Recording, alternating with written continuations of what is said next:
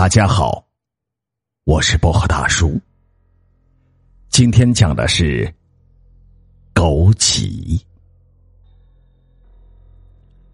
坟地，自古以来就是充满诡异和禁忌的地方。这里没有活人的气息，只有长眠于地下的枯骨，尤其是那些埋葬着无主遗体的乱葬岗。各种恐怖灵异的传闻从来不绝于人耳。一年一度的十月假期到了，像往常一样，父母带着秋生回到了一年难得回去一次的老家，一是去看看老人，二是到自家的果园里去帮忙。金秋十月正是当地特产长坝梨收获的季节。村里几乎每家每户都有种植，每当这个时候，就是全村男女老少齐动员的时候，也是孩子们最开心的时候，因为不仅可以品尝到刚刚摘下来的新鲜梨子，而且还可以无拘无束的玩村里的梨园都在山脚下，平时孩子们难得来一次。大家都想趁着机会好好的和大自然亲密的接触一下。秋生才十岁，正是调皮捣蛋、玩心大的年纪。虽然打着来果园帮忙的旗号，但他实际就是过来玩的。才帮着家人摘了一筐梨，他就溜到别人家的园子里找人家的小孩玩去了。虽然平时不在老家住，但村里的小孩他基本认识。每年的这个时候，他们都会聚在一起玩耍。秋生对两个小伙伴说道：“二虎、狗子，带我到园子外面去玩玩吧。摘梨真的没意思，咱们去捉蚂蚱吧。你们知道哪里蚂蚱多吗？”二虎神秘兮兮的说道：“嗯，蚂蚱到处都有。我知道一个蚂蚱特别多的野地，不过……”就怕你不敢去，那里可是埋着很多死人的乱坟岗啊！听说曾经有人在里面看到过鬼火呢。秋生做了一个鬼脸，笑着说：“哈哈，你净吓唬人，我才不信呢！那都是大人们糊弄幼儿园小孩编的故事。就算真的有，大白天他们也不敢出来。”狗子拍拍二虎的肩膀说。好了好了，二虎，你别闹了。那坟地其实没什么，咱以前不是去过几次吗？咱们就带着秋生去看看吧。行，碰到鬼的话可别怪我。你又胡说八道。三个孩子一边走着，一边嬉笑打闹着。他们绕过梨园后面的小树林，走了大约十分钟左右的样子。一片长满枯草的野地就出现在他们的面前。那野地里堆着几十个大小不一、简陋破败的坟包，也许是因为年代久远，有的已经没有了墓碑。虽然是大白天，但远远看着，还是有种让人不寒而栗的压迫感。就是这儿了，小心点，别踩着那些坟包。太不吉利了。哦，知道了。进入坟地之后，秋生和两个小伙伴便分散开来，各自寻找蚂蚱的踪影。秋生小心翼翼的穿过坟包之间的窄路，缓缓的向前走着。走了没几步，秋生突然发现，一座已经快要塌陷的坟包上，密密麻麻的长着一些红色的小果实的植物。秋生立刻跑上前，仔细一看，发现那些植物竟然是野生的枸杞。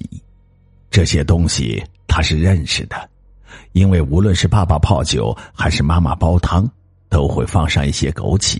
他很喜欢这种淡淡的甜香味儿。秋生蹲下了身子，摘下了几颗枸杞，放进了嘴里，细细的嚼了起来。这枸杞个头虽然不大，但味道确实不错，比他以前吃过的枸杞要香甜许多。秋生又不自觉的摘了一些，正要往嘴里放时，二虎和狗子却突然过来制止他：“喂，你怎么能乱吃坟地里长的东西呢？我奶奶说过，坟地里长的植物都是吸收死人尸体当养分的。”二虎一脸惊恐的说道。秋生笑笑说道：“哎呀，应该不会有事吧？”狗子小声的告诫说：“不过这东西你最好别吃。”哎，好了好了，我知道了，不说这个了，咱们还是捉蚂蚱吧。三个孩子在坟地里玩了好长时间，一直到太阳快下山，才回到了梨园，跟着各自的家人回到了家。回到家里之后，秋生的奶奶早已做好了丰盛的晚餐，等待着大家。上了饭桌之后，奶奶便迫不及待的夹了一块香喷喷的红烧肉放在了秋生的碗里。秋生啊，多吃点肉啊！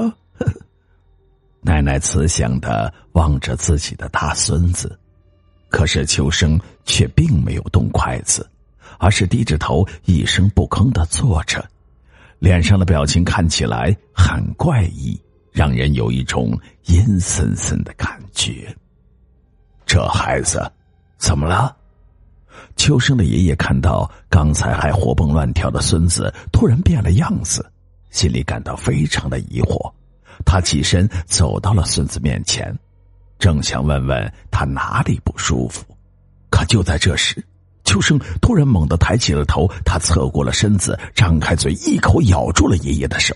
爷爷被这突如其来的一幕吓了一大跳，他顾不得疼痛，赶紧用力的把手抽了回来。直到这时，他才发现，秋生的两只眼睛布满了血丝，脸色阴沉的可怕。他呼呼的喘着气，像是一只被激怒的小狼。这样子完全就像变了一个人。秋生的母亲立刻起了身，试图责备儿子，但他们还没有来得及开口，秋生突然摇摇晃晃的倒在了地上，昏迷了过去。秋生奶奶吓得浑身哆嗦。老婆子，快去村西头找老刘头过来。秋生的爷爷。神情严肃的看着倒在地上的孙子，额头上不停的冒着冷汗。哦，我我这就去，我这就去。十几分钟之后，秋生奶奶领着一个瘦高个的老头进了屋子。那老头一进屋就感觉到有些不大对劲儿，他立刻意识到秋生家的屋子里似乎潜伏着一般人肉眼看不到的东西。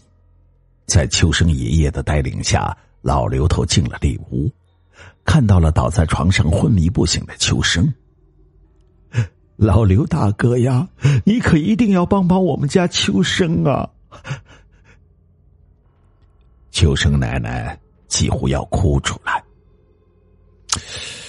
这孩子怕是被不干净的东西上了身。嗯。老刘头一边说着，一边掀开了秋生的上衣。呃，你们家有艾草吗？我需要一点有有，老婆子，快去厨房找艾子。秋生奶奶赶紧找来一些干的艾草，交给了老刘头。老刘头用火柴点燃了艾草，用手拿着，在秋生的肚脐眼上晃了晃，艾子缓缓的冒着烟。整个的屋子很快的弥漫起特殊的香味儿。就在艾草快要燃烧殆尽的时候，原本还在昏迷状态的秋生突然坐了起来，他张开了嘴巴，吐出了一滩红黑相间的秽物，同时一股怪异的黑气从他的口中飘散而出，很快就顺着后窗的缝隙溜了出去，消失不见。这孩子呀，肯定吃了什么被阴魂附身的东西。不过那阴魂已经走了，我想他一会儿就会恢复正常的。老刘头笑笑之后，就背着手离开了秋生家。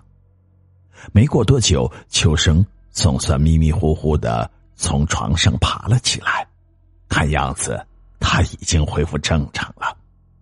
家里人连忙问他到底怎么回事见隐瞒不住，秋生只好把白天在坟地里摘野枸杞吃的事情都说了出来。